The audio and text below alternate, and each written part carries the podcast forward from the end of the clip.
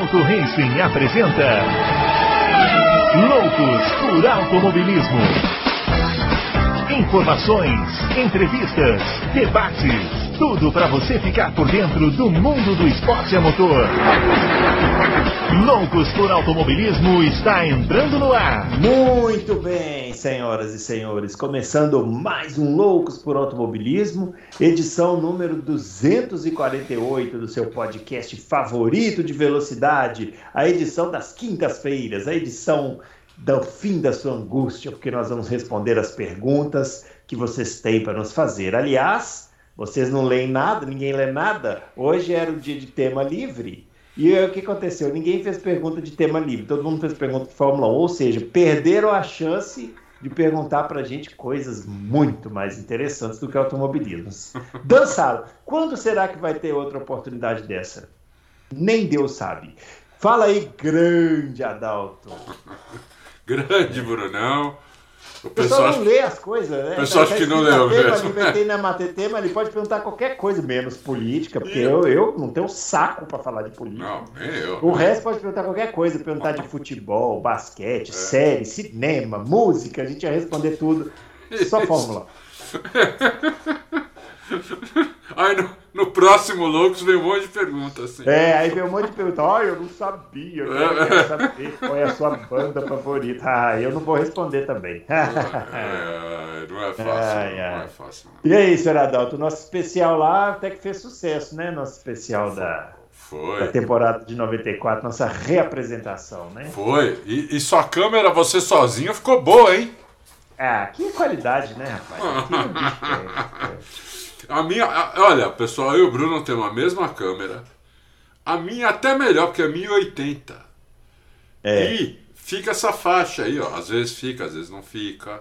A dele é 80, mas ele esqueceu de falar de 1980. É, é, deve ser isso, deve ser isso, deve ser 1980. E fica essa porcaria que eu não sei o que fazer mais. É. Às vezes põe outra, põe outra entrada que o USB não fica, às vezes fica. Bom, vai com faixa é. vermelha e pronto. É a vida, né? O que importa é, é o que a gente está falando. Então, é. afinal de contas, quem está ligando para nossa imagem? Quem está né? ligando? Ninguém está né? é. ligando para nossa imagem. Que se dane a nossa imagem. O pessoal quer saber o que a gente é. fala e mesmo assim, alguns ainda querem. Alguns, saber, é. Né? E é o que temos para hoje, né, Bruno? É o que temos para hoje. Ó, os nossos twitters estão aparecendo aqui. O meu arroba Bruno Aleixo 80, o do Adalto arroba Adalto Racing. E é claro, né? Hoje tem, tem essa semana temos efemérides, hein, Adalto? Temos uma efeméride interessantíssima no dia 16 de agosto de 1992. O que aconteceu nesse dia? Não, você, você que vai falar. O Nigel Mansell foi campeão mundial, mundial de Fórmula 1, o único título da carreira dele, Grande Prêmio da Hungria. Ele chegou em segundo, com o, o vencedor da corrida foi o Ayrton Senna. Uma das três corridas só que o Senna ganhou naquela temporada, que o carro, coitado, era um lixo, aquele carro da McLaren, é, e o é. da Williams, ao contrário, era um espetáculo, né? É. É, então tá fazendo 30 anos, vejam vocês, hein? Como o tempo passa, né? O tempo passa mesmo, né? 30 é. anos do Grande Leão, um dos pilotos que é. eu mais gostava de assistir. E tenho admiração por ele até hoje. É, o Leão merecia mais título, mas não importa, um título só tá bom, ele ficou tá feliz. Bom, né? é, é um cara idolatrado lá na, na, na Grã-Bretanha, né? Uhum. Quando ele aparece multidão se forma, é, é, é impressionante. Então é, foi muito legal. É uma pena quem, quem não, não pôde acompanhar o Mansell ao vivo, porque era um showman mesmo, um louco, uma, uma delícia de ver. O Mansell era maravilhoso, era um showman mesmo, era a é. melhor definição, né? É, é. Tudo do Mansell era espetacular, né? Quebrava o motor, era espetacular. Espetacular. Saiu fumaça, é. Furava é. o pneu, era espetacular. no meio da reta ele vinha.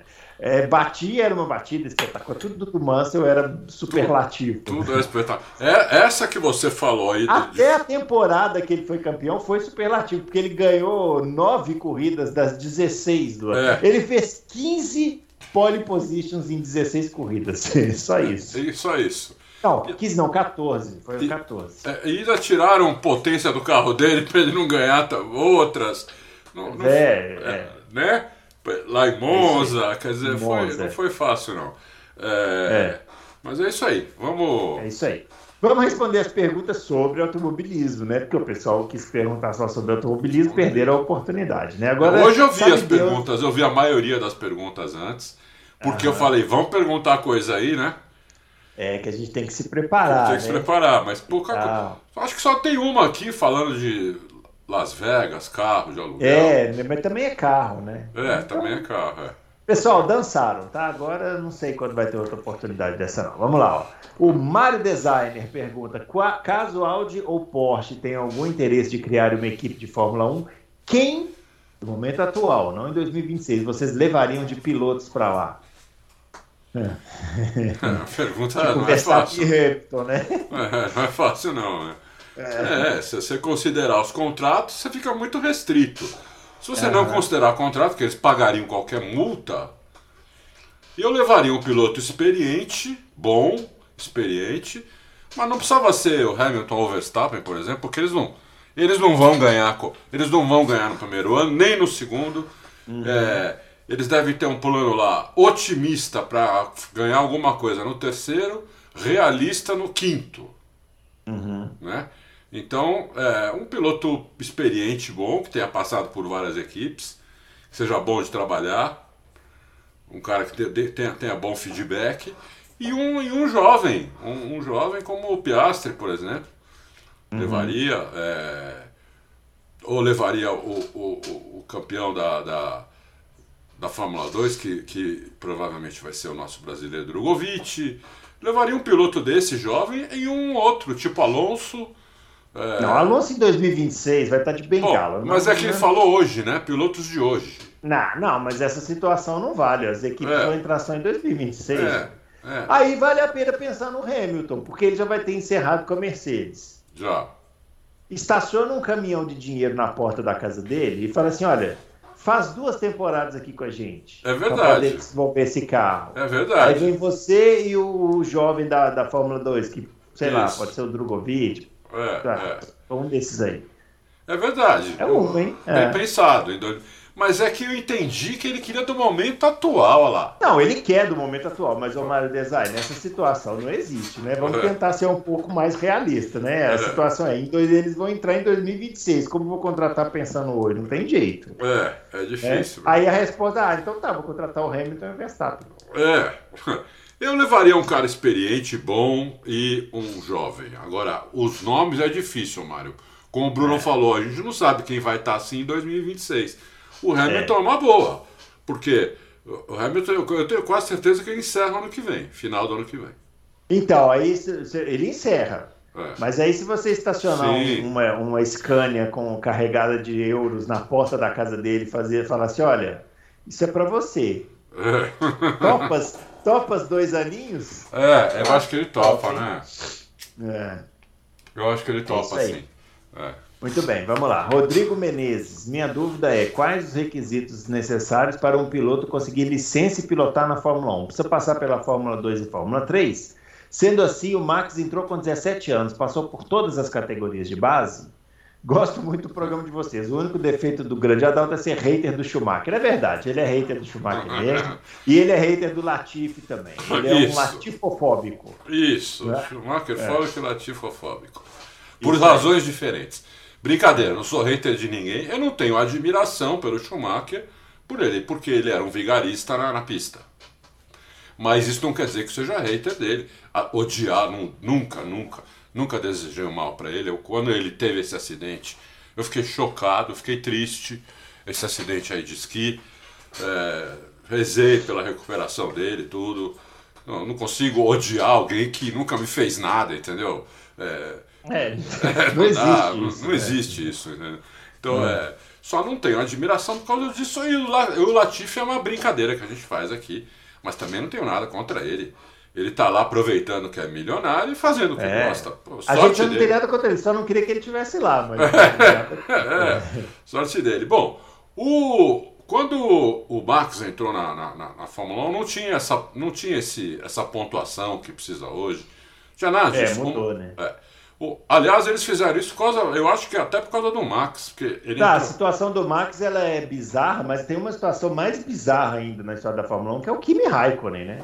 Também. O Kimi Raikkonen, para quem não se lembra, ele fez tipo assim 30 corridas de monoposto. Acho que 21.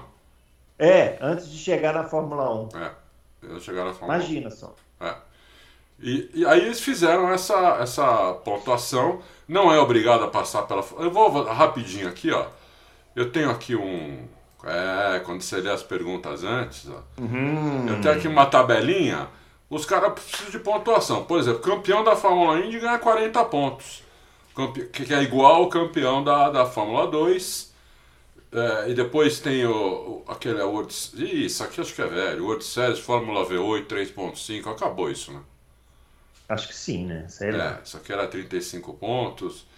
Fórmula 3, Fórmula E, vai ganhando ponto, entendeu? Uhum. Mas antes, não, quando o Max entrou, não tinha isso. Eles, eles, era uma coisa empírica. Eles achavam que, ó, que, que, que o cara tinha condição de ganhar a Fórmula 1, eles davam super licença. Dava super licença. Como deram para o Kimi, deram também. Eu acho que também o. Nem o, o Sainz teria pontuação se fosse hoje para entrar. Ou teria? Uhum, não sei. Eu, eu, acho, que, eu acho que também o Sainz teria, entendeu? Que entrou os dois, né? O Max e o Sainz. É, eles entraram, acho que juntos, né? É. Na, na Toro Rosso. Então, é isso aí. É... Ainda bem que deixaram, né? Porque hoje é um dos melhores pilotos. Tá aí é, é para ser aí. bicampeão. Errado não estavam, né? Não estavam, é. Vamos lá, Adriano. É, com essa nova diretriz do assoalho para 2023, como pode ficar a ordem de poder para o ano que vem? Particularmente não vejo Ferrari e Red Bull sendo afetadas, até porque seus carros foram bem nascidos. É. 2023? Não. Não, é, é, eu acho que eles vão ser afetados sim. Elas vão ser afetadas sim, porque elas andam mais baixa do que a Mercedes anda hoje. Principalmente. Uhum as duas andam mais baixa, mas a Red Bull pula menos ainda do que a, do que a Ferrari, ainda pula um pouquinho, pouca coisa, mas pula. A Red Bull não pula nada, entendeu? Então uhum. elas vão ser afetadas sim um pouco, é, vão perder um pouco de downforce, vão ter que recuperar esse downforce perdido em outro lugar. Só que vão ter tempo para fazer isso, porque é só para o ano que vem. Então acho que principalmente a Red Bull, com, a, com o Adrian Newey lá, ele, ele vai dar um jeito e vai o carro não vai perder, entendeu? Eu, mas eu acho que é por causa disso.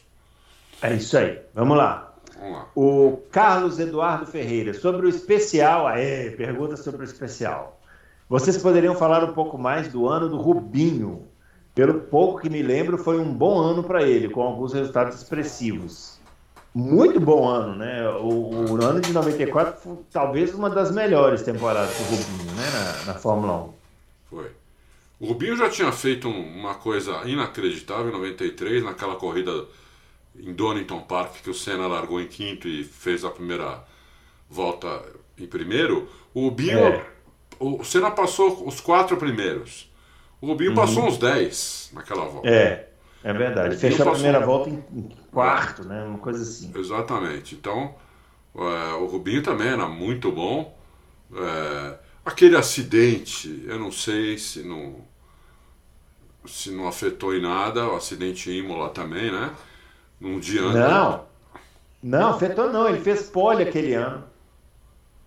É mesmo? Fez na... pole, é, ele fez pole. Ele fez pole na, na Bélgica. Na Bélgica, Spa, é. Fez pole é. na Bélgica, que é uma Jordan, imagina vocês. É uma Jordan fez pole.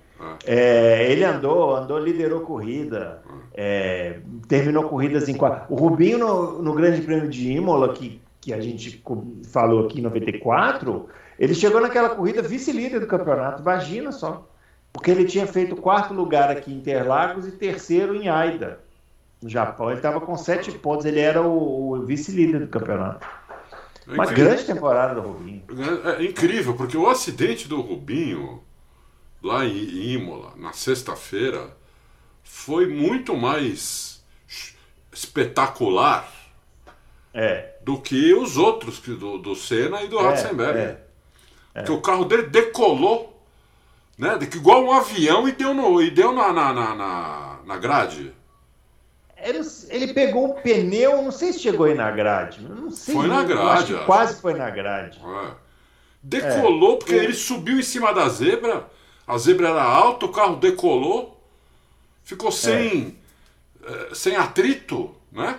Porque é. saiu do chão com as quatro é rodas. A zebra, a zebra parecia um. Uma um rampa de fio, lançamento. Né? Uma rampa de lançamento. É, é. Então quem não viu essa Uma- acidente do Rubinho, põe lá, porque é impressionante não ter acontecido É. nada com ele. Uma história que a gente contou no especial é que o Rubinho é- foi um dos nomes cogitados para substituir o Senna, né, na Williams, por Isso, intermédio do Nelson Piquet, né, na época. isso. E uma outra história que surgiu depois e que foi comprovado até por um jornalista, acho que foi o Fábio Seixas, que achou alguns documentos, muitos anos depois, é que o Rubinho era o cara para ser piloto da McLaren, Isso. né? Ele, ele, ele ia assinar com a McLaren, ia fazer as três últimas provas daquele ano, e para 95 ele seria o piloto reserva. Agora, olha que ironia do destino. Ele não quis ir porque ele ia ser piloto reserva. A McLaren foi lá e contratou o Mark Blundell. Os titulares eram o Mika Hakkinen e o Mansell. Só que o Mansell não cabia no Não carro. cabia no carro. Aí o que aconteceu? O reserva, que era para ser o Rubinho e foi o Blundell, virou É, titular. Virou titular. E foi até o final do ano. Depois ele saiu, porque o Blundell, né? É, não, mudou Mas imaginem se o Rubinho tivesse tido a oportunidade de ser titular da McLaren em 95. Três anos depois daquilo, a McLaren tinha o melhor carro do grid. É, E o Rubinho era mais piloto que o Mika Hakkinen. ah, eu acho que sim. E olha, eu vou É, te- rapaz. e olha, eu vou te falar. é, Você tem umas Coisa coisas, desse né? tem umas circunstâncias na vida, né? É. Você, vo- você viu o texto que a gente publicou ontem? Ainda não vi, não. Eu vi a chamada, mas ainda não vi. Então, o o- vou contar aqui o pessoal para quem não viu. Uhum. O Schumacher entrou na Fórmula 1 no lugar do Bertrand Gachot. Que o Bertrand Uhum. Gachot, um, um- um ano atrás, dois anos, não lembro quando agora, daquela corrida, ele teve uma briga de trânsito em Londres. É, não, o Schumacher entrou por causa disso, né? Entrou por causa foi disso. Então, o Bertrand Gachot foi, foi condenado, não pôde correr. Só que o Bertrand Gachot, antes da corrida, tinha falado pro Ed Jordan, olha, eu acho que nós temos chance de fazer a pole. Nosso carro combina demais com essa pista. Com um pouco de sorte, dá até para vencer. Aí a polícia foi lá e tirou ele. E o Ed Jordan não tinha um tostão. E a, e a, e a, e a Mercedes ofereceu uma grana, eu não lembro quanto. Me falaram na época 400 mil dólares para colocar o Schumacher no carro. É. E o Schumacher fez sétimo, né, na- no, no, no grid. É. E eu sempre achei que esse sétimo foi um absurdo. Só que o Gachot Uhum. achou que dava para fazer a pole. É, o... Essa, isso aí, o que o Schumacher fez, foi no treino, né? No treino, Pra na não corrida não, se deu lembra, nenhuma volta. Na, mas na corrida, o André de Césares, que era o outro piloto, Então- ele ia ganhar a corrida. Só É! que o motor quebrou no, no, no, no final e o Senna que ganhou a corrida. Mas o, eu não sei se ele ganhou ou chegar em segundo, tá? Porque agora pode ser que esteja sendo traído pela memória. Mas ele tava ali na, na, na cabeça. Cheguei, Então, se como- fosse pra como- chegar em segundo. Né? Puta Como a, como a vida prega a peça. Acabamos de falar que o Rubinho não foi para Williams por causa do patrocinador. É. Não foi para a McLaren porque ia ser reserva, mas não ia, ia acabar sendo titular. Né? E Essa da McLaren, eu acho. O Rubinho nunca vai admitir isso, mas eu acho que ele deve olhar e falar: hum, é. que mas, agada. mas também que, como é que ele ia imaginar que, que ia acontecer isso? É, não ia, mas assim, é porque eu não sei, eu não, eu não lembro, eu não me lembro se na época essa contratação do Nigel, do Nigel Mansell já era, já era dec- decidida, entendeu? Porque se fosse, dava para imaginar que o Mansell não ia ficar, assim, tudo bem, ele poderia ficar um ano no máximo, mas pô, aí você encara um ano de piloto reserva. É que eu acho que talvez não fosse. Eu acho que talvez o, o contrato dele era para ser reserva e ele não sabia quem ia ser o piloto companheiro do Mika. Hakkinen e aí ele não quis arriscar. né? É, provavelmente. Mas eu acho que ele deve olhar para trás e falar assim: ai meu Deus. E, e o Schumacher entra justamente numa equipe pequena, que naquela corrida o carro era um, um dos melhores do grid. O André de é. César, que era um completo maluco. Olha, a maioria aqui não viu o André de César, né? A maioria não viu. Viram é. Pastor Maldonado. Você pega o Pastor Maldonado vezes ah. cinco que pastor Maldonado é um, um anjo. César. É, é um anjo perto do. O ideia? César ele tinha, ele tinha um cacuete, né? Que ele, ele ficava. Não, um cacuete, ele tinha uns 20 cacuetes. É, ele entortou. Imagina. Não, Olha teve uma vez. Teve uma, Olha teve uma corrida que eu não vou lembrar um, qual, nem que ano era. que ele bateu, uhum. saiu do carro e ficou, e ficou encostado no, uhum. no, no guarda-reio e a câmera esqueceu a corrida e começou a focalizar ele só para mostrar os tiques. E olha como a Fórmula 1 era um negócio bambendo. Né? O cara tinha super licença e ele tinha um cacuete que, tipo, ele tipo, quase que paralisia cerebral, meu, é, meu, facial. Nossa, Ai, completamente alucinado, André de César. Ai, sensacional. Vamos para frente, porque senão a gente começa a entrar aqui e não para mais. Ó. Vamos lá. Plínio Rodrigues, boa tarde. O que vocês acharam do novo carro da Fórmula E Gen 3? Ó, saca aquele jogo de, de, de, Nintendo que tinha antigamente, F0? Uhum. Você não, Adalto não sabe. Você, da minha época, que eu era menino, tinha um jogo que chamava F0, que eram umas navezinhas, assim, igualzinho. Carro novo. Mesma coisa. Horrível. Eu é. vi foto horrível. Eu acho horrível. Parece um. Por que, que essas. Por que, que as coisas elétricas. que coisa elétrica, carro. Por que, que precisa ser feio? Não sei, cara, não sei. Me responde, por que, que precisa ser feio? Por que, que precisa ser um troço esquisito? Que é pretensamente futurista. Então, acho que, aí, acho que tá aí a resposta. Pretensamente futurista. Porque não pode ser normal, um é, carro é, é, normal com motor elétrico. Pronto, já estava ótimo. Não, mas aí tem que parecer uma nave. É, tá isso. É, é, meu, é o Batmóvel piorado, muito piorado. É, é. Sou muito mais o Batmóvel do que esse, esse é. Fórmula E geração 3. Ai, meu Deus. Vamos lá. Helber. Helber. É, hoje não vou fazer a pergunta, só mandar um grande abraço a vocês. Que Outro ter, você, ter vida longa. É, é, isso aí, muito obrigado. Obrigado. Murilo Carvalho. Pergunta que gostaria de fazer há tempos. É possível de malandragem uma equipe utilizar um jogo de, de rodas, pneus mais leve que o normal, no instint no meio da corrida? Olha o brasileiro, ó. Olha o brasileiro tentando achar brechas no regulamento o carro te, larga e termina a corrida com jogos de pneu com peso normal. Mas no instante do meio, a equipe poderia trocar os pneus e colocar um jogo 4 kg mais leve. Não, Se a FIA fiscaliza isso daí. Fiscaliza. Todos os pneus usados, né, junto com as rodas, voltam para a Pirelli. Entendeu? A, a não, mas equipe... é, é, que eu acho que ele está falando da roda, né? O pneu não tem jeito, mas deve estar tá falando da roda. Mas, não, mas vai, deve... a roda vai junto, é a Pirelli que coloca e tira a roda do pneu. Então, eu acho que deve ser uma coisa assim, ó. Quais os pneus e rodas que vocês vão usar na corrida? Esses aqui, me dá aqui, eu vou homologar aqui, aí fiscaliza tudo e põe lá num, num cercadinho, só pode ser aquilo. E fica o cara lá vigiando, né? Sim, e, e a, a, a, equipe não pode tirar nem colocar pneu em roda. A, é a Pirelli ah. que faz isso. Aí, ó. Entendeu? Isso também é uma informação importante. É, é, a Pirelli que faz isso. Então, esquece. Não tem como fazer isso. Não tem, Murilo. Bem, bem... bem é. observado aí. Uma boa tática brasileira. Uma boa tática brasileira, mas, não, mas não, não, dá. Não os caras cara também lá são for, também. É. É, se, for, né, se for aqui no, no, no Brasil, aqui, ó, na Fórmula 4. Aí tem que ficar esperto. No, é, na Stock, hein? Hum, o pessoal tem que ficar esperto, que pode ser, hein? Tomara que ninguém das equipes esteja ouvindo esse, esse podcast, que eles vão fazer isso. Vamos lá, Leandro Almeida, saudações pernambucanas, é isso aí. É, o que vocês acham que seria interessante a Fórmula 1? Se vocês acham que seria interessante uma corrida, a Fórmula 1 criar uma corrida especial com uma duração maior? É, e como unidade de potência que seria usada apenas nessa corrida. O Adalto já falou aqui, Le Mans, né? Le Mans, eu falei aqui, eu não sei que loucos foi, mas eu faria Le Mans, né? É. E com reabastecimento, nem que fosse uma coisa mais amadora ali para reabastecer, mas eu faria Le Mans uma corrida, sei lá, de umas de umas 3, 4 horas de duração. É, isso aí. Eu acharia sensacional. O... Éder no Quebec. Hoje é mais para dar os parabéns pelo primeiro semestre de muito conteúdo aqui no Auto Race. Grande, pelos Éder. esforços. Grande. E ele pergunta tema livre: é biscoito ou bolacha? Não sei, eu, eu, né? eu para mim, biscoito é quando é salgado e bolacha é quando é doce. Não sei se é isso. É. Essa polêmica ela é muito é entre, é entre São Paulo e Rio, né? Acho que Mas sim. em BA e em Minas é biscoito mesmo. É biscoito? É. Não tem bolacha lá? Não, que eu saiba não.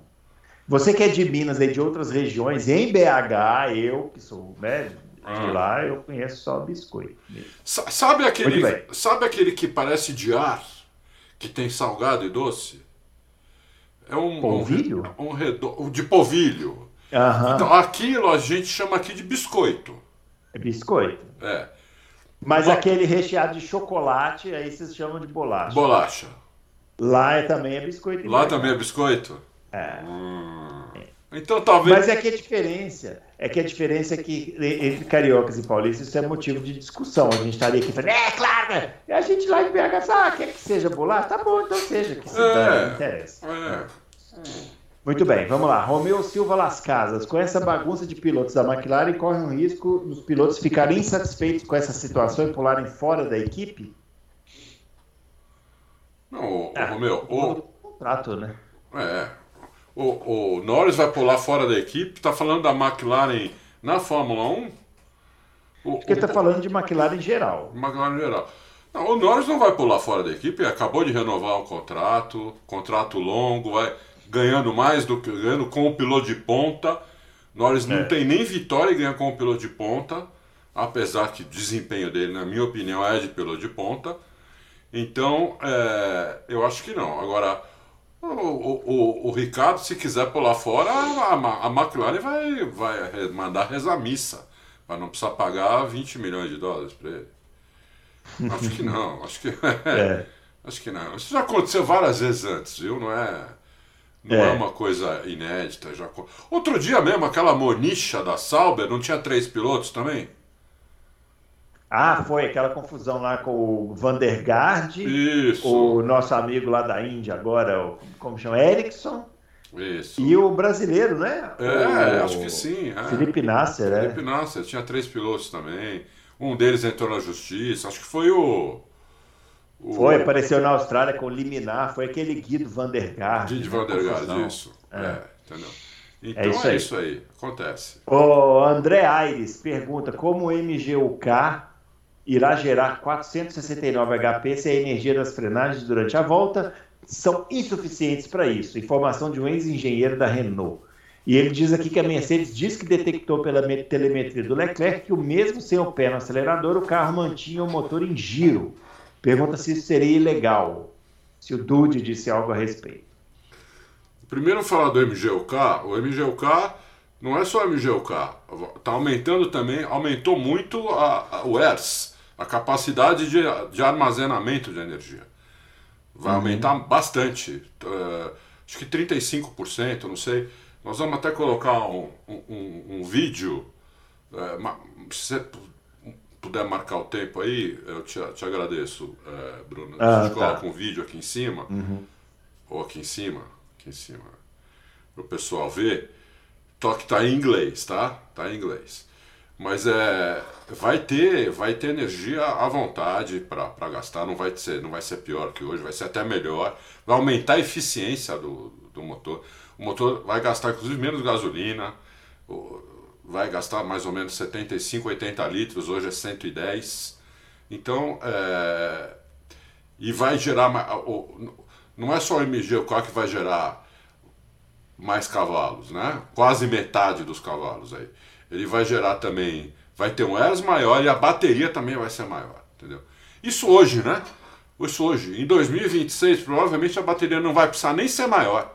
Talvez ela uhum. seja menor com com o dobro da capacidade do que é hoje e mais leve, entendeu? Nós estamos falando de uma coisa daqui quatro anos só. Né? Quatro anos hoje no mundo é, é uma vida em termos de tecnologia, né, Bruno? Eu? Entendeu? Então, é, é isso. Vai ter à vontade. E o negócio do Leclerc é o seguinte: o, o problema é o seguinte, o, o acelerador não é mais cabo, né? O acelerador não é por cabo. Uhum, uhum. então, na hora da batida pode ter dado algum pau ali e o acelerador ficou, travou, entendeu? Travou no final, pode ter acontecido isso. Provavelmente a FIA, é, a, a, a, FIA deve ter, deve ter feito uma, uma avaliação, deve, e se não fez, alguma equipe pode pedir, entendeu? Poderia ter pedido, agora já, agora já passou, né? Mas poderia é. ter pedido, entendeu? Então, é, mas eu acho que não. Eles estão falando isso que talvez a Ferrari tivesse controle de tração, alguma coisa. Mas daí é, se bate, né? O controle de tração não tem, não tem como. Vai acionar por quê?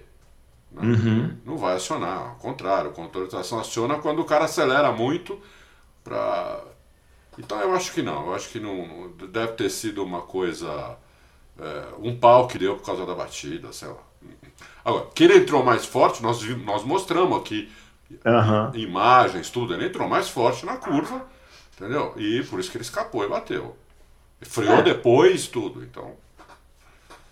É isso aí. É isso aí Tadeu, boa tarde, Adalto. Já passamos da metade das férias e quero saber se o bate-papo com o Mate já aconteceu. Hum. E se houve alguma conversa com o Dude também em agosto. O pessoal cobra mesmo. O pessoal cobra, é. é. Olha, o Mate, coitado do hum. Mate, rapaz. Ele foi pra. Eu tinha falado, né? Ele foi lá pra Riviera Francesa com a namorada, não sei que. É, aquela viagem muito chata. Muito né? chata. Só que a namorada ficou doente no terceiro dia. Ah. Né? É. Acontece também, é, né? Ficou doente, pegou uma intoxicação, sei lá o que, que foi. Não sarava. Comeu um camarão estragado. Talvez, que nem aconteceu comigo em fevereiro. Uhum. E estragou a viagem, tudo. Falei com ele depois rapidinho, tava puto. É, já voltou a trabalhar. Então, uhum. não sei quando é que nós vamos conseguir falar.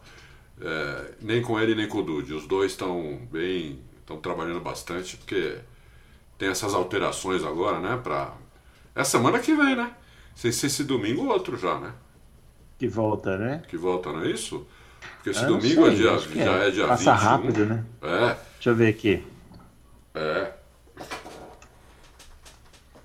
Ai, ai, vamos ver. GP da Bélgica, dia 28 de agosto. Então, é. É outro domingo, sem ser esse outro. É o outro domingo. É, é isso já, aí. Já estão trabalhando, entendeu? Então, é, não sei quando é que nós vamos conseguir falar. Nunca, como eu falo, né? Nunca prometo nada, porque não depende de mim, depende muito deles, né? Se dependesse de mim, a gente falava todo dia. Mas, hum. mas não, não, não dá. Tem, tem que esperar para ver lá. quando é que vai dar. Vamos lá, vamos lá. Bruno Alves, Adalto, em relação ao Pérez e sua perda de rendimento, você tem alguma informação sobre ele estar usando o novo assoalho? Agora as equipes têm que atualizar a FIA todas as atualizações feitas nas sextas-feiras de treinos. Me parece que não existe introdução de novo assoalho no carro dele. É. Não é novo assoalho, Bruno. É uma prancha. A prancha que vai no meio do assoalho. Não é atualização aquilo. Aquilo é, é a regra. Não tem atualização, tem regra. A regra manda que tem uma prancha ali, e a prancha tem, só que a prancha está cortada no meio e ela, na, na parte de trás, flexiona. Né? É, pelo uhum. menos é o que é o, é o que dizem que está acontecendo, por isso que a FIA lançou essa diretriz 039, que vai entrar em vigor agora em, em Spa. Então, a, a, a, se, a, se a se a Red Bull estava fazendo alguma coisa ali, ela não vai falar para a FIA que estava hum. contra a regra e agora está testando uh, com a regra, entendeu? Então, isso aí hum. nós, nós, nunca vamos saber. O, o, que nós vamos saber, o que vai dar para saber é se perder muito desempenho agora na, na, na Bélgica, em Spa. Na Bélgica. É, era isso, né? Não tem outra uhum. explicação. Era isso. Se perder muito desempenho. Se perder pouco desempenho, também, porque é, a gente não sabe quanto isso ajuda. Né? Se ajuda uhum. um décimo, dois, três, meio segundo. Ninguém sabe. Sabe que ajuda. Né? Eles falam em dois décimos. Né? É, mas até aí eles também chutam. Né? Eles não têm certeza absoluta. Né? É, as equipes que não usam falam que isso ajuda pelo menos em dois décimos. Mas eles não têm certeza absoluta. Então nós vamos ter que esperar mesmo SPA para ver se vão perder, quanto vão perder, se já não achar outra solução para isso. Vamos ver, vamos ver. Não dá para gente ficar chutando aqui, entendeu? Se eu é. chutar 10 coisas, uma eu vou acertar. E aí, logo depois da corrida, tá vendo como eu falei, né? Não, então não vou chutar nada, né? E vamos ver o que vai acontecer. é isso aí. O Siegfried é, AlphaTauri não poderia aproveitar alguma dica da Red Bull, visto que estão muito atrás, como foi o caso da Mercedes Rosa? Ah. Discretamente, visto que são o mesmo dono. Já deve aproveitar, né? É que ali a questão é que a, a, a, a, estrutura é menor, né? É menor, os projetos são diferentes, não pode ser o mesmo uhum. projeto. É, eles já é. chegaram, da quando o Vettel ganhou aquela corrida de Toro Osso, por exemplo, o carro era exatamente igual ao da Red Bull. né? uhum. pintado com motor Ferrari, que era melhor do que o motor Renault, pintado com outras cores. Né? Uhum. Então, depois a, a, proibiram isso. A, a, a, Toro Rosso não tinha nem um, um, um, ela não tinha nenhum cara lá, um, um, diretor técnico, um cara mesmo, um projetista, para você ter uma ideia.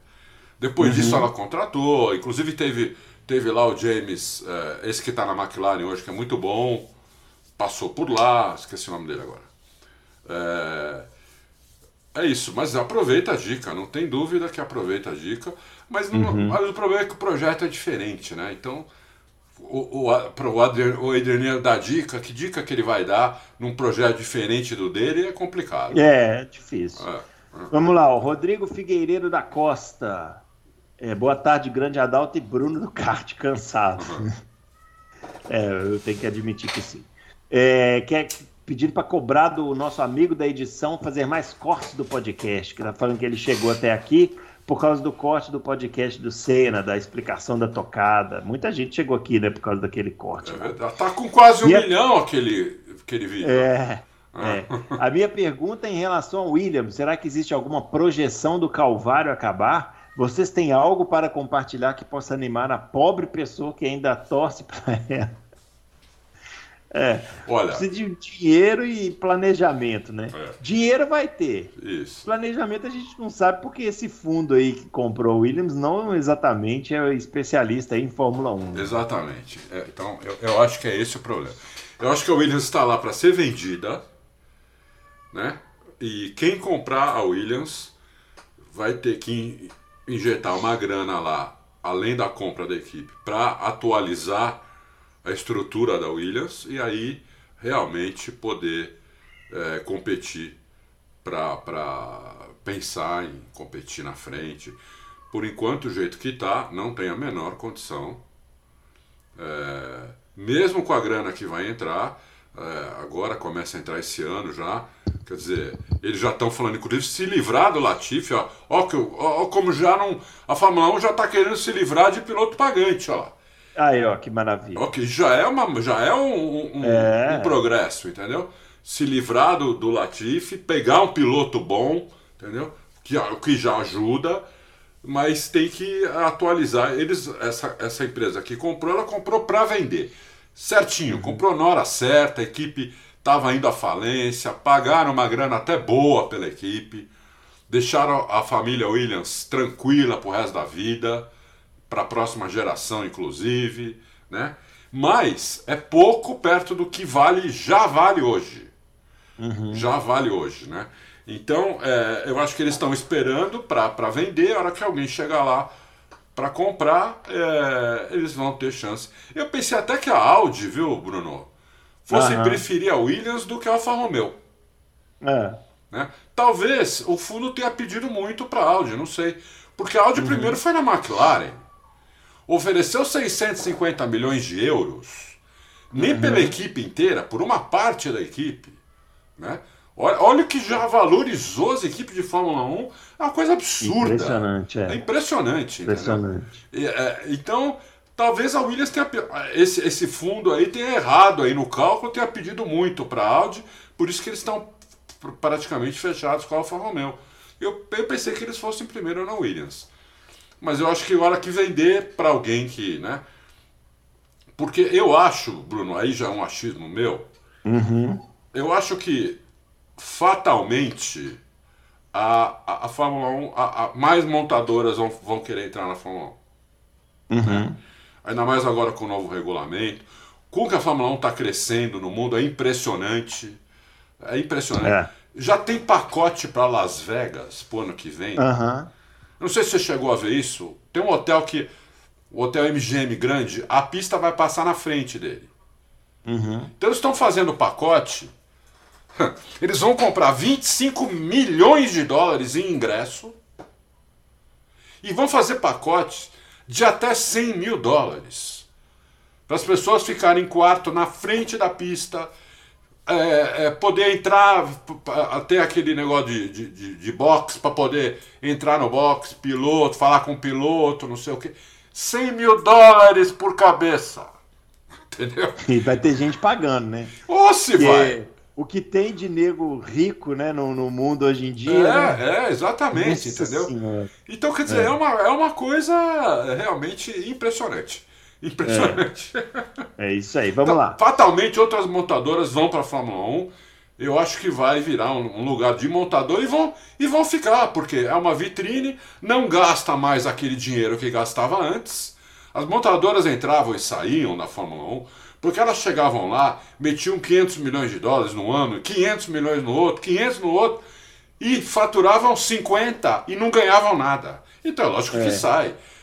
É lógico que sai. Agora, você É. entrando lá, tendo um teto de orçamento, que ainda vai abaixar mais do que esse, tendo essa audiência que está subindo, entendeu? Tendo uma premiação que pelo menos te retorna esse teto de orçamento, não tem razão de você não ficar lá um tempão, entendeu? Aham. É isso. Agora, só, uma, só, uma, só uma, uma- um parênteses, né? O que é uma gestão moderna, né? É, Porque o, o Bernie Eccleston ele tem todos os méritos do Isso, mundo isso, lá, que ele fez com a Fórmula 1 e tal, mas no final ali, no final. a Fórmula 1 estava minguando, né? Sim, tava minguando. Minguando. Eu lembro que em 2015, aquele GP da Austrália de 2015, quase que não tinha carro para encher o grid, né? É.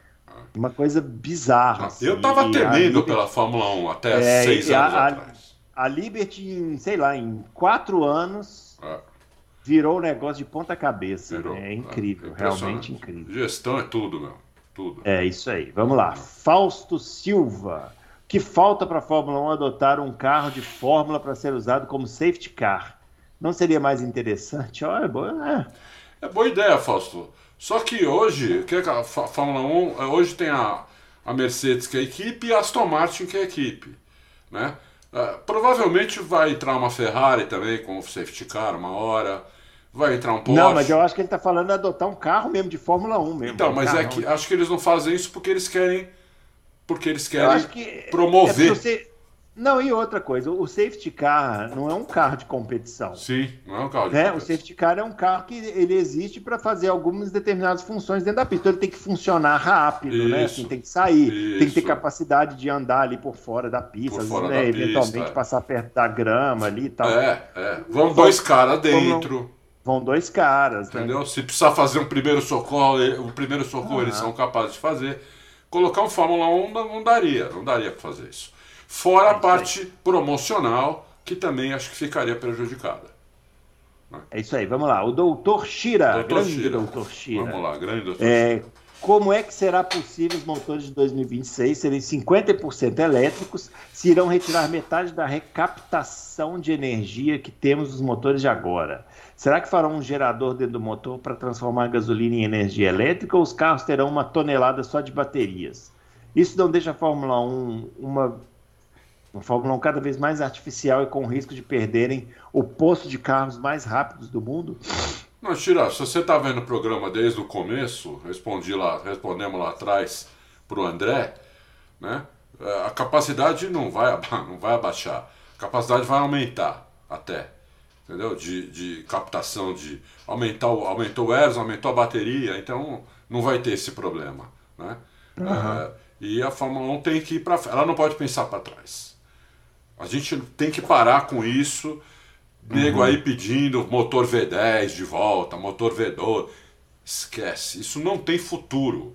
A Fórmula 1 tem que que estar sempre pensando no futuro. Né? Então, é, isso não vai acontecer. É, não sei se tem. Eu não, não sei, eu não li, não vi todas as perguntas. Tem alguma pergunta de som, Bruno? Se o som vai melhorar? Eu não, não cheguei Não a vi, ver. acho que né? não. Porque existe essa possibilidade. Porque o que abafa muito hoje o som da Fórmula 1 é o, M- é MGUH, Uhum. que vai sair fora. Tudo bem, o motor vai ter menos. menos eh, vai ter mais eletricidade do que tem hoje, mas ele tem hoje um abafador ali Uhum. né, que é o MGUH. Ele é um abafador total. Tirando isso, eu acho que aumenta o som, viu? Eu ainda não tenho essa certeza, porque vai, vai gastar menos gasolina, então é, o motor vai, em ve- em vez de gastar os 110 litros, vai gastar 80 mais ou menos. Mas então, eu não, eu não, eu não sei se, se, vai, se vai aumentar o som. Mas é, eu acho que essa é uma pergunta que eu, eu não saberia responder.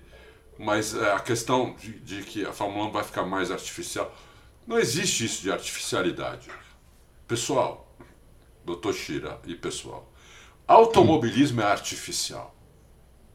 Automobilismo oh, é máquina. Frase forte. É. Fra frase forte. Isso. Automobilismo é artificial. Cê, o que não é artificial é atletismo. Aí é o cara que vai na pista, né? E vai dar um, vai correr 100 metros, 200, 400, 800 metros, maratona de 40 quilômetros. Isso não é artificial. Você põe um, pega o homem e põe ele numa máquina e vamos ver quem vai que vai chegar na frente. Pronto, é artificial. Entendeu? É artificial. Tem o que, tem o que você vai fazer com a máquina. Quanto ela mais, quanto ela mais parecida for com a máquina que você usa no dia a dia para se locomover, o seu carro, né? Acho que mais você tem uma, uma ligação com aquilo, né? Mas você, é fácil de você entender uma ligação, vamos dizer assim, mais é, até espiritual com aquilo. Mas não deixa de ser artificial. Então é artificial. O importante é que as regras sejam cumpridas. Porque daí, se todo mundo tiver condições parecidas, vai ganhar o melhor, entendeu? Então, uhum. é, a, minha, a minha opinião sobre automóveis sempre foi essa, não é de agora. Uhum. Sempre uhum. foi essa. Esses carros de hoje, perto dos carros de. Se eu pensasse assim, eu, nunca, eu não teria visto. Eu teria parado de ver Fórmula 1 no começo da década de 80, quando começou a entrar eletrônica nos carros. Eu comecei a ver Fórmula 1 em 72, quando os carros não tinham nada. Os, o volante dos carros era um volante que você comprava na rua. Era um volante uhum. pequeno que não tinha um botão. Tinha um botão de ligar e desligar. Não tinha nada. Exatamente. O motor era uma coisa bruta que você acelerava e ele jogava 500 cavalos na, nas rodas em dois segundos, aspirado. Uhum. O carro pesava 500 quilos. Hoje pesa uma tonelada com, com, com combustível e tudo, e piloto e tudo, o carro está perto de uma tonelada. Pesava 500 quilos. Então, o carro foi mudando porque o mundo foi mudando, entendeu? Então, é, é isso. Não tem artificial. É, sempre foi artificial e vai continuar sendo artificial, entendeu? O importante é que o melhor, o melhor ganhe. Que acontece na Fórmula 1. Os melhores que ganham. Geralmente são os melhores que ganham. Você, é, você fala, ah, tem um, você pode até falar, tem os piores campeões, sim. Entre os campeões tem os melhores e os piores. Mas você não vê piloto ruim sendo campeão de Fórmula 1. Não existe. Nunca aconteceu e não vai acontecer. Entendeu? É difícil. É. Não vê piloto ruim entrando na Fórmula 1, né? Sim, entrando sim. Mas também não dura. Fica lá até é. acabar o dinheiro. Não, mas é muito raro um piloto é. ruim. Ruim, ruim, ruim, é raro ruim. mesmo. Você é um piloto médio. Mas também é. o, a, nem o médio fica, acaba o dinheiro e ele vai embora. É isso aí. Vamos lá, ó. Carlos Pereira. É, apenas gostaria de deixar a sugestão de convidado para um futuro Loucos, o Ricardo Penteado, brasileiro que foi engenheiro-chefe de motores da Renault por vários anos na Fórmula 1. É, eu não, não, conheço, mas podemos, podemos pesquisar aí para trazer nos próximos, vamos. próximos especiais de início de ano, vamos, né? Vamos, vamos. Vamos lá, o Ranieri França. Se confirmando o título do Max, vocês acham que a temporada ficará mais lembrada pelos erros da Ferrari do que pelas grandes atuações do Max? Sinto que isso ocorreu em 2018. Quando se fala em 2018, se, falam, se lembra mais dos erros de Vettel do, da, e Ferrari do que das grandes atuações do Hamilton. É, isso é muito comum, né? É, geralmente você se, se pauta sempre pelo, pelo fracassado do que pelo vitorioso, né? O jornalismo faz muito isso. É errado. Ah. Mas, ah, mas acontece. É... Acontece. Você pode ver no futebol aí, é sempre assim, né? O time que perdeu, ó, porque tá em crise, porque não sei o quê. Aí ficam os, aqueles, aquelas mesas redondas intermináveis, né? Discutindo. É. E o time que ganhou, que na real, né? É. Foi lá e, e, fez o trabalho dele, né? Passa batido. Né? Em Copa do Mundo eu só vi acontecer isso uma vez, Bruno. Em 82. É quando, na minha opinião, foi o segundo melhor time que eu vi na minha vida, aquela seleção brasileira de 82, que perdeu da Itália, que, é, que se jogasse 100 vezes ganhava 99 vezes ganhava da Itália. E perdeu justamente aquele jogo. É. O segundo melhor time que você viu na sua vida, Seleção Brasileira de 82. Eu perguntaria qual é o primeiro, mas todo mundo sabe que foi o Cruzeiro em 2003. Né? Então, não, a foi a Seleção Brasileira de 70. A Seleção Brasileira de 70, que nem é. preciso falar aqui. Você pega do meio para frente, é um absurdo. Os jogadores são todos eles craques, que não tem um hoje, não tem um hoje brasileiro que chega aos pés de algum daqueles jogadores do meio do campo para frente no Brasil em 70. Não tem nenhum. Hum. Nenhum jogador. O, o Neymar seria reserva daquele time, terceiro reserva. Mas você leva em consideração as marcações, assim como mudaram, a velocidade do jogo, ou é uma opinião apaixonada? Não, eu levo em consideração tudo. Eu levo em consideração tudo, porque aquele time, naquele ah. tempo, ele era. ele estava à frente dos outros. Então, mas você acha Entendeu? que se esses caras. Olha, olha a gente polemizando em cima de futebol, olha que loucura. É. Você acha que se esses caras chegassem. Pô, o Gerson, vamos pegar o Gerson. Vamos pegar o Gerson. O Gerson fumava. Entendeu? O cara fumava antes de, de entrar no, no campo. Eu, vários fumavam, não era só ele. Mal, o Malborão, filtro amarelo, o cara lá no aquecimento fumando. Aí o cara entrava no campo lá em 1970, jogar contra o Peru. Aí ele dominava a bola no peito, botava na grama. Aí olhava o Pelé passando lá na frente. Aí ele pensava, vou dar um chute aqui que eu vou fazer o lançamento, a bola chegava lá. O cara... Você acha que esse cara jogaria hoje, no futebol de hoje? Mas olha, sou mais um Na hora Gerson... que ele matasse a bola no peito, já vinha cinco em cima dele e matava. Pá! Eu troco um Gerson por todos os jogadores do Corinthians de hoje. Todos. Eu tô, eu, tô, eu tô falando isso porque eu sei que eu vou ser xingado demais por falar isso, mas alguém tem que falar, né? Alguém todos. Falar. Tira, deixa o Gerson e o goleiro hum. e troca todos. Aquele perna de pau. Que, aliás, aliás, aproveitar hoje que a gente. O pessoal não falou, mas vamos falar nós. Eu vi o jogo do Corinthians que eu não vi há muito tempo. Aí, ó. Ontem, 4x1. Né? O Corinthians estava com uma porcaria, mas deu sorte, né, pro Corinthians. Fazia uns 10 anos que o Júnior jogava tão bem. É, Jogando pra cima, né? marca, é, sufocando o adversário o jogo inteiro. É, sabe que eu, sabe que eu gosto? Sabe, ah. sabe que eu gosto disso? É porque assim, a imprensa brasileira nacional que analisa futebol é ultra mega resultadista, né? Tipo, ninguém analisa performance, que é o que a gente faz aqui. É, é, uma é. outra exceção aí de jornalistas que falam de performance, o resto. Aí, assim, o técnico do Corinthians, que é um português, ele estava sendo ameaçado aqui. Teve um cara que perguntou para ele na coletiva, pergunta absolutamente ridícula: você não tem medo de ser mandado embora, né? Aí agora esse cara é sensacional. Que esquema tático. Espetacular. Não, isso aí, pá. O quê? O Tite vai sair da seleção brasileira? Técnico do Corinthians no lugar dele. Esse cara é sensacional. A imprensa brasileira que analisa futebol, parabéns para vocês. Vocês são fantásticos. Desempenho. São incríveis. É. Ontem pô, fez quatro, mas podia ter, podia ter feito só, só, só dois ir para pênalti. Uhum. Ou podia ter feito cinco, mas jogou bola. Foi para cima, sufocou o adversário deu espetáculo para a torcida. A torcida foi junto porque é o time que leva a torcida, não é a torcida que leva o time. Não, eu acho é, que é o time é que leva a torcida. Né? Então eu não via isso há uns 10 anos, contando o título mundial. Uhum. Em 2012, que era para ser uns 4, 5 a 1 para o Chelsea. Se não é o Cássio me fazendo milagre. Mas isso sempre acontece, né? Quando esses times brasileiros vão jogar lá. Você lembra o Inter? o Inter foi jogar com o Barcelona lá. Pá, passou massacre, massacre, massacre do Barcelona. Aí o Inter deu um ataque, os caras do Barcelona tudo morto já, né? acabado, tentando fazer gol. Aí o Inter foi lá. E fez um, um ataque e fez um então, Maravilhoso. É, entendeu? Isso aí é, é coisa que acontece. No futebol faz parte, né? Mas eu, como é. torcedor, eu gosto de ver time que vai para cima, que sufoca o adversário e o Corinthians não fazia isso, sei lá. Eu não lembro qual foi a última vez. Eu não lembro, entendeu? Então eu adorei. É, é isso aí, espetáculo para mim é isso. Onde a gente estava é aqui no, no Loucos? Ah, nem sei. Vamos passar para frente porque nós já falamos de futebol, entendeu? Demais. E o povo já vai xingar a gente demais. Vai, vai. Mas né? eu, é que eu polemizei muito aí com o negócio de Gerson e tal. Mas só pense no que eu falei, só pense, só peço que pensem. Depois vocês me falam o que vocês acham. Vamos lá. O André Almeida. Almo... Ô, Bruno, deixa eu falar uma coisa. Deixa eu falar uma coisa. Quem tem minha idade viu tá? Eu tenho 60 uhum. anos.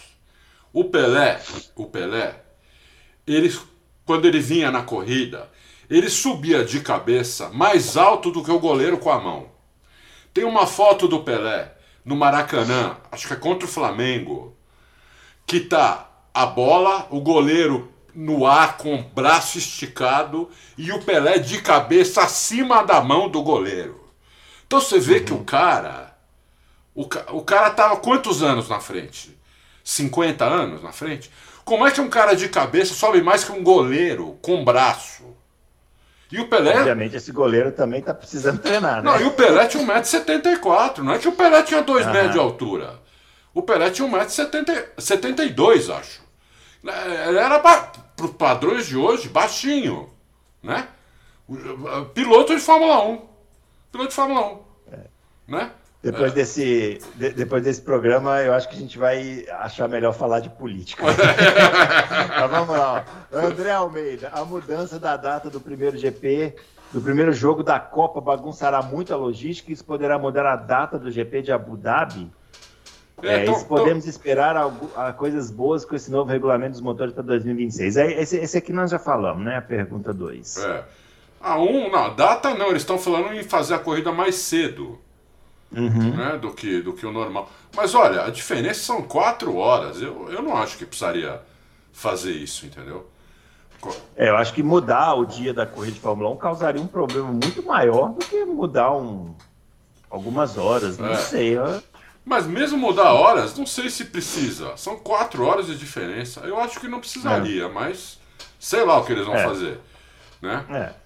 Eles vão dar um jeito, né? Vão dar um jeito. Com né? certeza. O Fernando é um e-mail aqui, não vou ler o e-mail, senão o pessoal vai ficar mandando e-mail para ele. O Adalto, Adalto, com o Vettel se aposentando e o Hamilton já no fim da sua carreira, sendo eles os pilotos que mais se posicionam sobre outros assuntos, a Fórmula 1 corre o risco de ficar sem piloto que se posicione ou você vê algum outro piloto assim? Olha, dizem que o dizem que o Russell é assim. O problema uhum. é o seguinte, né? O Vettel e o Hamilton, eles têm voz porque eles têm muitos títulos, muitas vitórias. É, eles são grandes. Eh, eles são assim, como se diz assim, a cara da Fórmula 1. Né? Isso, né? é. Eles têm muitas vitórias, muitos títulos. Isso geralmente. Isso é que dá, dá a cara para eles, dá a voz para eles, entendeu? Então, com eles dois saindo, isso tem que passar para quem tem título lá, entendeu? O Verstappen provavelmente vai ser bicampeão. Só que o Verstappen não, não o Max não, o Vespa não é muito assim. Né? É. Não é muito assim, né? É, eu vejo ali o, eu vejo ali o, o, o Russell, mas tem que ganhar título. O Sainz tem que ganhar título, entendeu? É, você vê mais alguém? eu, eu, acho o seguinte, sabe? É, sempre sempre vai existir alguém é, disposto a falar, a representar alguma coisa. Agora, é isso que você falou, a relevância de quem está falando é. é. muito importante, é, né? Lógico, lógico. Vamos pintar outros campeões, né? Eu, eu não, não vejo Verstappen com esse perfil de, de levantar bandeira, que não tem nenhum problema, atenção, né? É lógico, Porque lógico. o pessoal, eu me lembro que naquela época que estava o pessoal ajoelhando, né?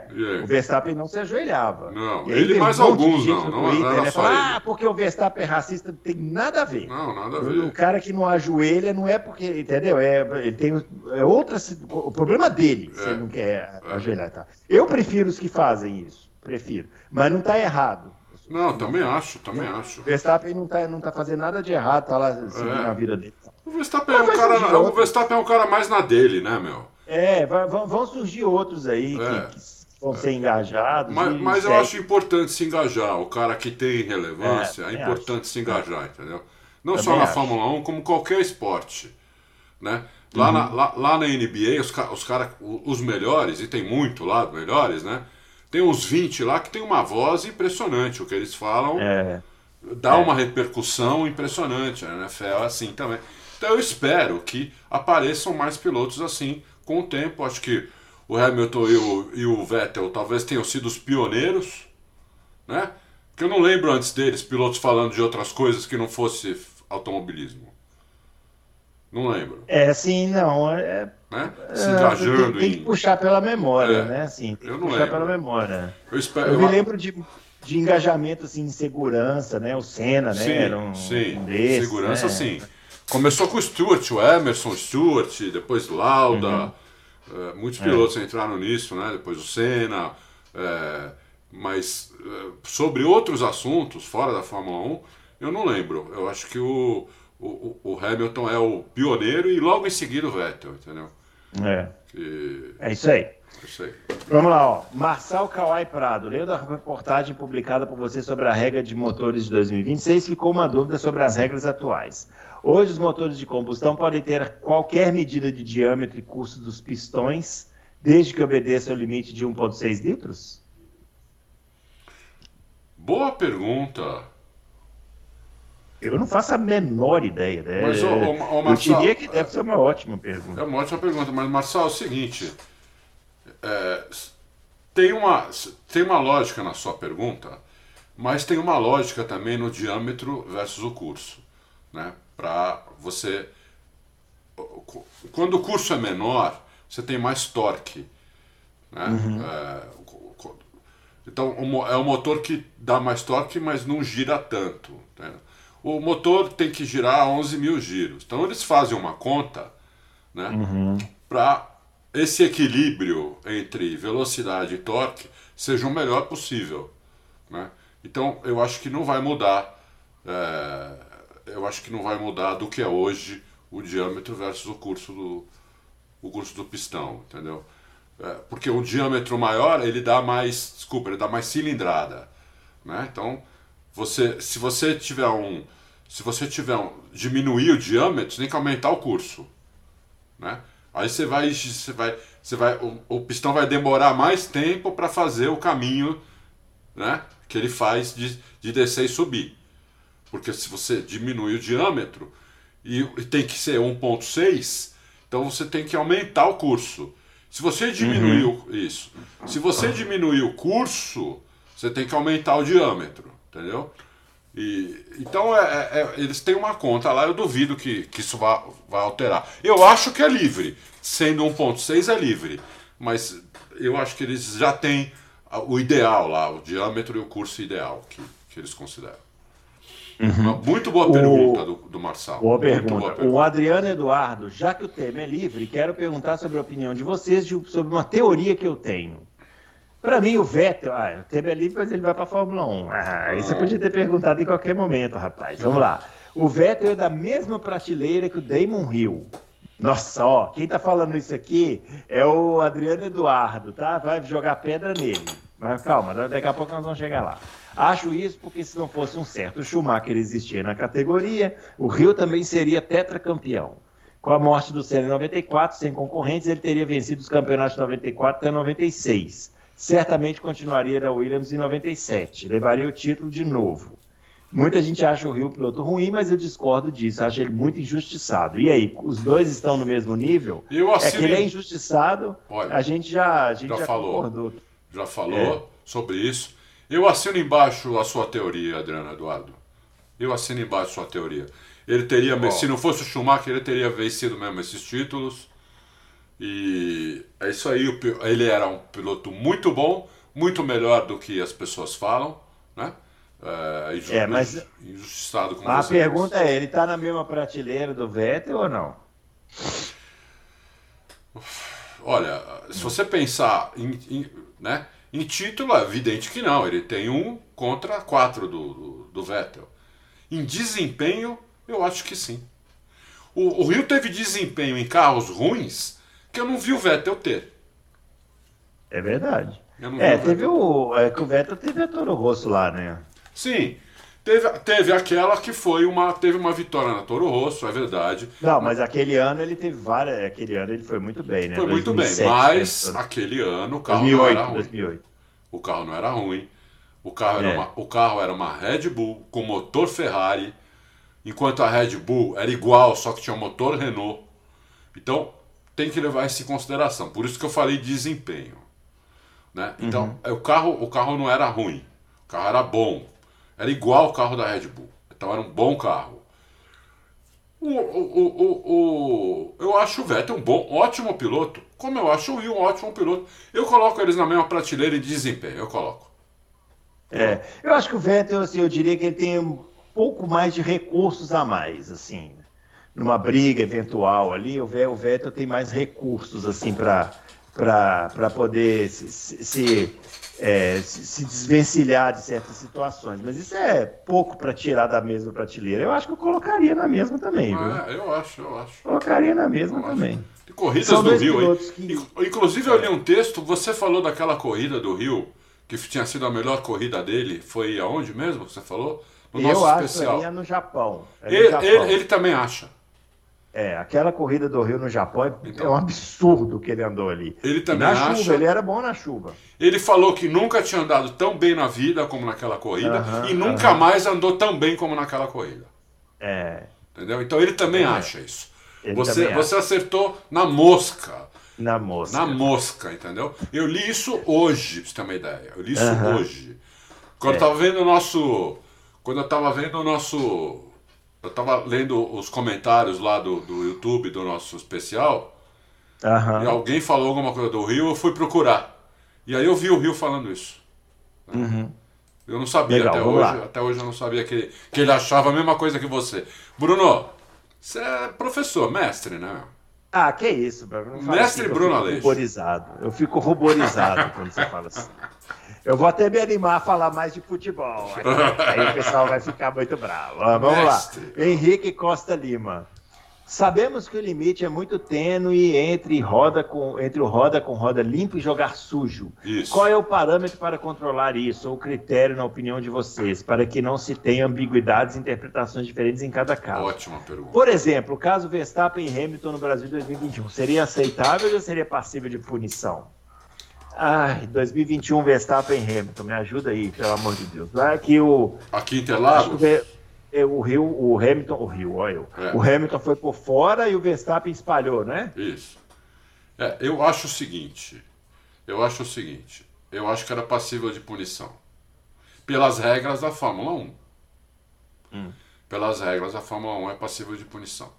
Mas eu acho, eu não concordo com todas as regras de, da Fórmula 1, principalmente nas regras do roda-roda. Uhum. O piloto sabe. O piloto, te, ele sabe se ele está sendo limpo ou não. Ele, tá, ele sabe disso. Né?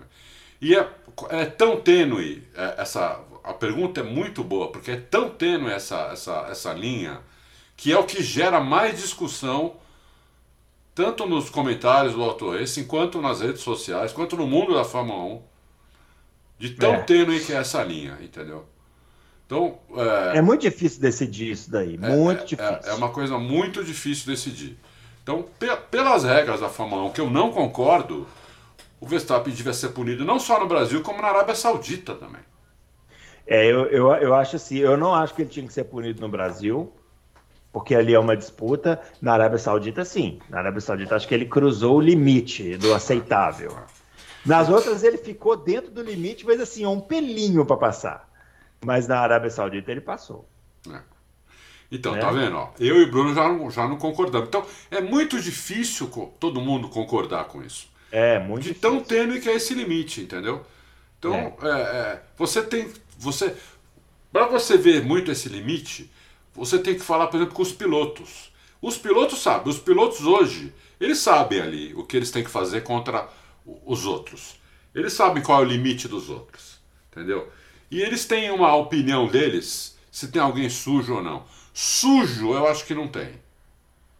Eu acho que é, não tem. hoje não, né? É, hoje não. Faz tempo que não tem um piloto sujo. É. Tem piloto que vai no limite do limite do limite da regra. Entendeu? O que não é ser sujo. Se a uhum. regra permite, você vai no limite dela e faz.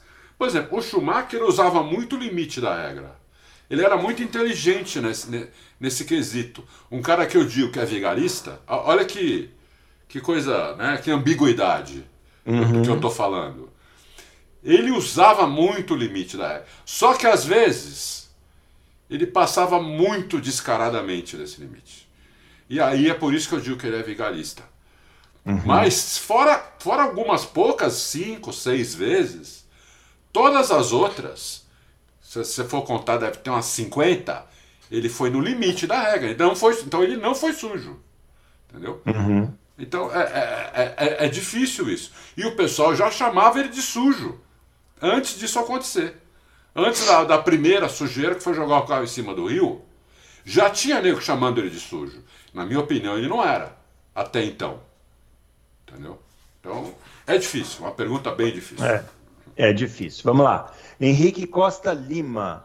Não, esse eu acabei de fazer a pergunta. É, é o Felipe Luiz.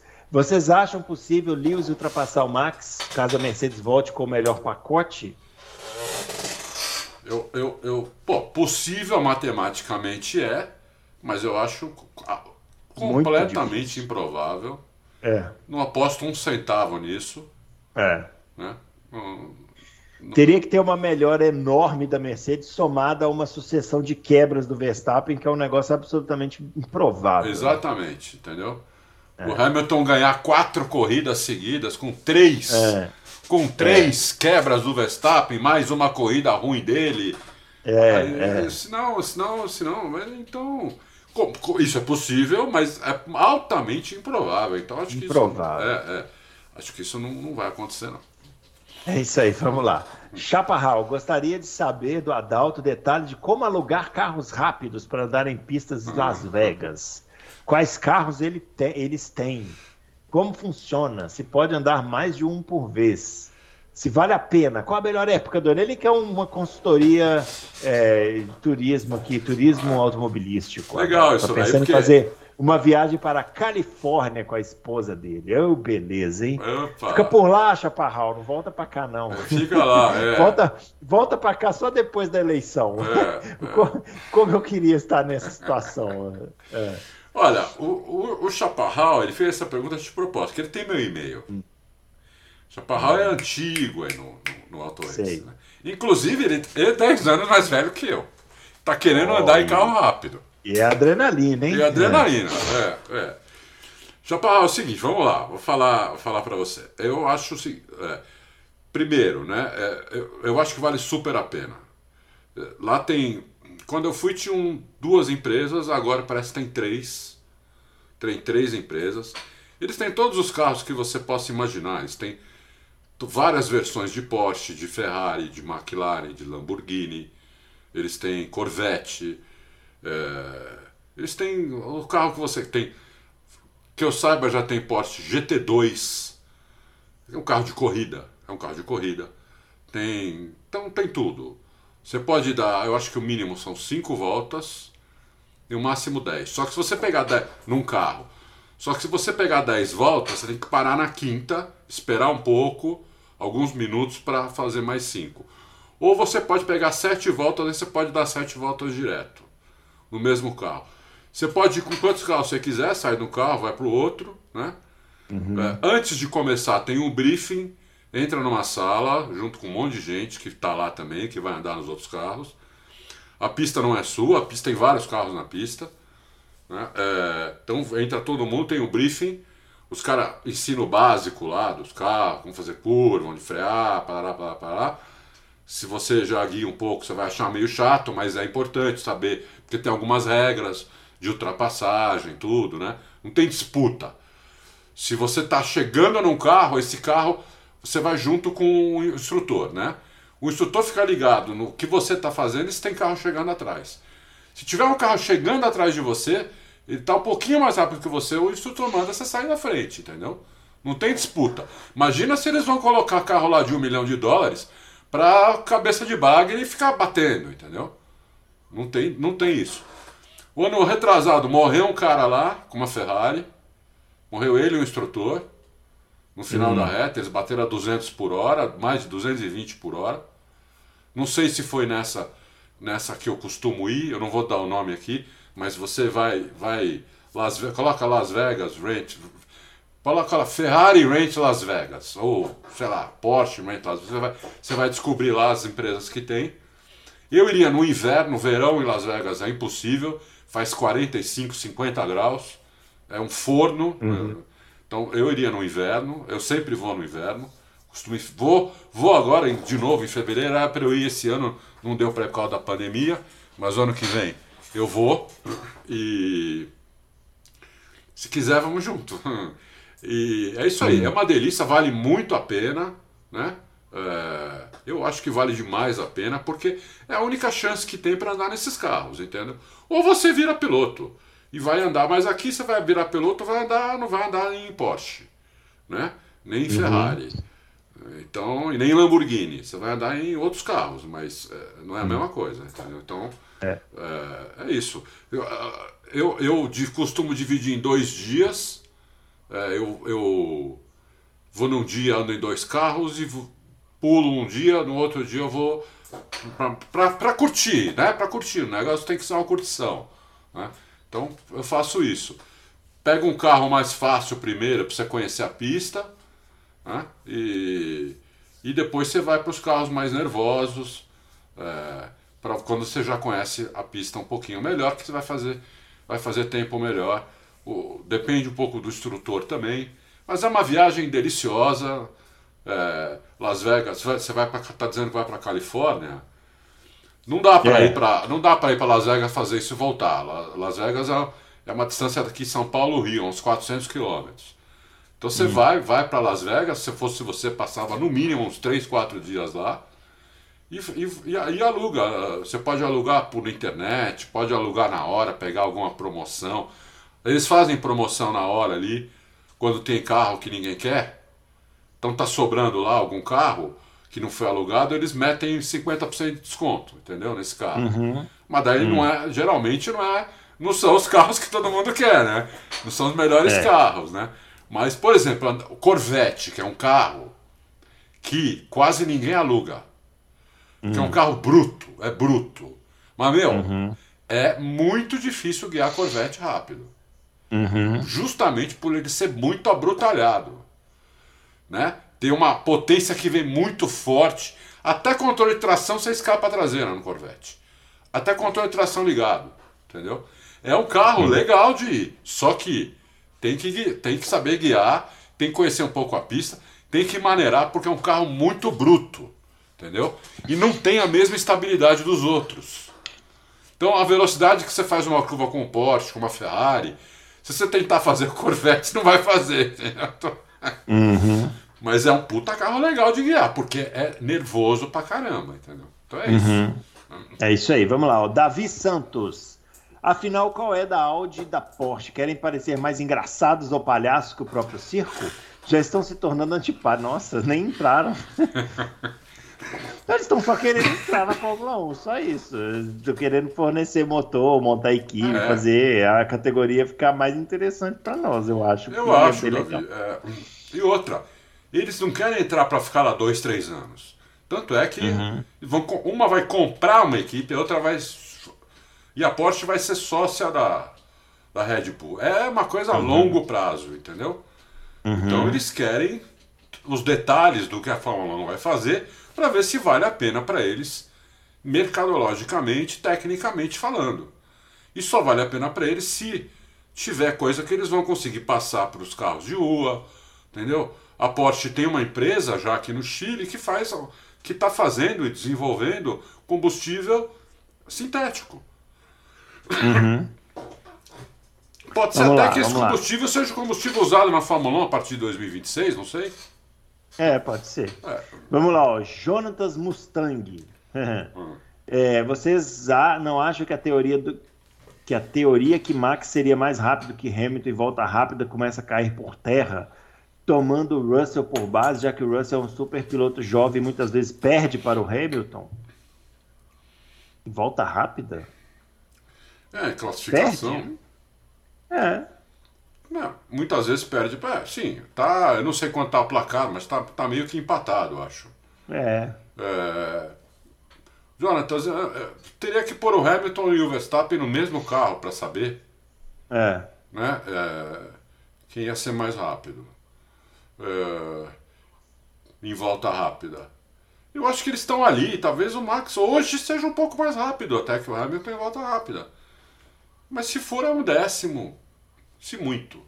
Então acho que. É, se né? carros diferentes, não dá é, para saber. Os isso, carros né? são diferentes, é. É, é, difícil. É, muito, é, é, é fazer muita ilação, né? É. O, Ó, Hamilton o, doutor... o, Hamilton tem 103 pole positions. É, Ó, o doutor cômico, ele pergunta: concordam com a afirmação do pirata que, de que o Verstappen é o melhor piloto da história da equipe?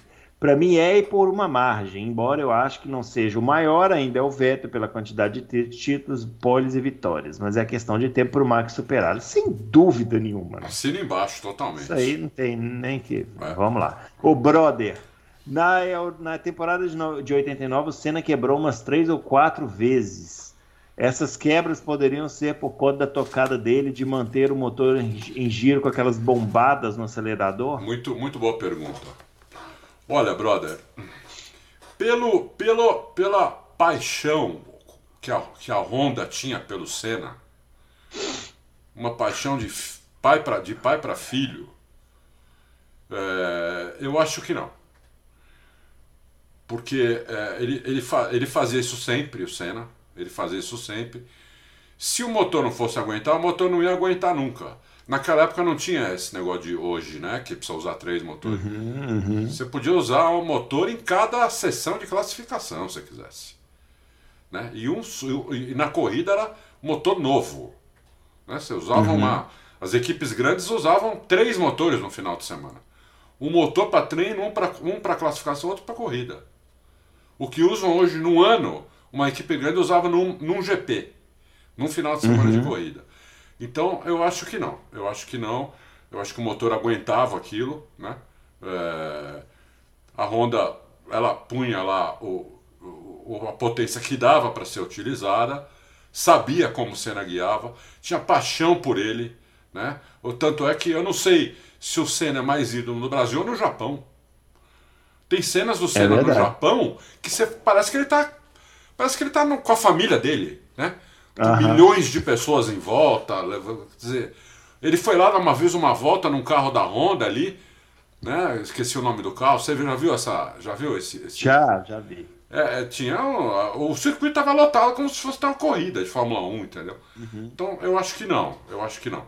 Hoje o Senna se o Senna se guiasse daquele jeito, é, também não ia ter problema, porque o motor ia estar tá setado para aguentar uh, pau mas, o pau máximo daquele, da, daquele, daquele acerto né, de motor, daquele mapeamento para aquela corrida, para as sete corridas que tem. Eu acho que não, eu acho que não. É.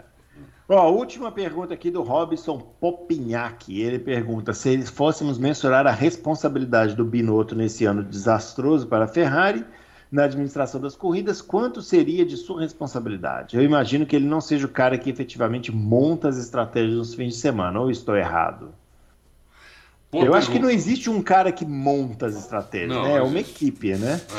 É, é, Tem uma equipe de estrategistas, tem o estrategista-chefe. É. é. eu, cada um, isso, cada um vê isso de um jeito. Né? Uhum. Eu, como disse aqui no Loucos Contábil, inclusive o Fábio, para mim, a maior responsabilidade é do, é do Binotto. Não é a única responsabilidade, mas é a maior responsabilidade. Então, se eu fosse, eh, eh, se eu o Binotto, se a gente quiser voltar no tempo, né? Eu acho que a Ferrari tem que ter demitido o Binotto em 2019, quando eles andaram com o motor fora do regulamento o ano inteiro. Quase uhum. o ano inteiro. A, a, a, descobriram faltando poucas corridas para acabar o campeonato. Então, é, tinha, que ter, tinha que ter descobriu que foi uma falcatrua, estava fora do regulamento.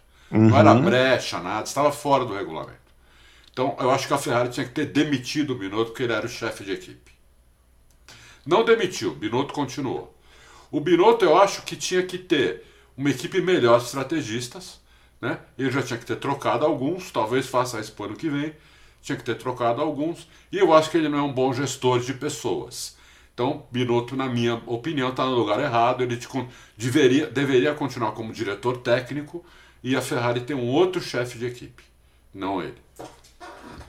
É Essa, isso aí. É Muito bem. Muito bem. Finalizando então esse Loucos para o Automobilismo de tema livre que não foi que, que, não foi muito livre, mas a gente fez aqui alguns comentários é, e tal. Você pode xingar à vontade aí, não tem é, problema, tá? eu nem perguntei do Atlético Mineiro para você, para você. O quê? ah, ah, que... ah, tá. Não incomoda, não. Não? Isso aí... Não, isso aí não incomoda nada. Muito bem, pessoal. Finalizando então esse Loucos, pelo esse Loucos pro Automobilismo. Esse final de semana tem Fórmula Índia, né? Fórmula Isso. para pra gente assistir. Vamos ver, vamos e ver. A gente volta aqui na terça-feira com mais uma edição. É isso aí. Grande abraço para todo mundo e até lá. Valeu. Tchau.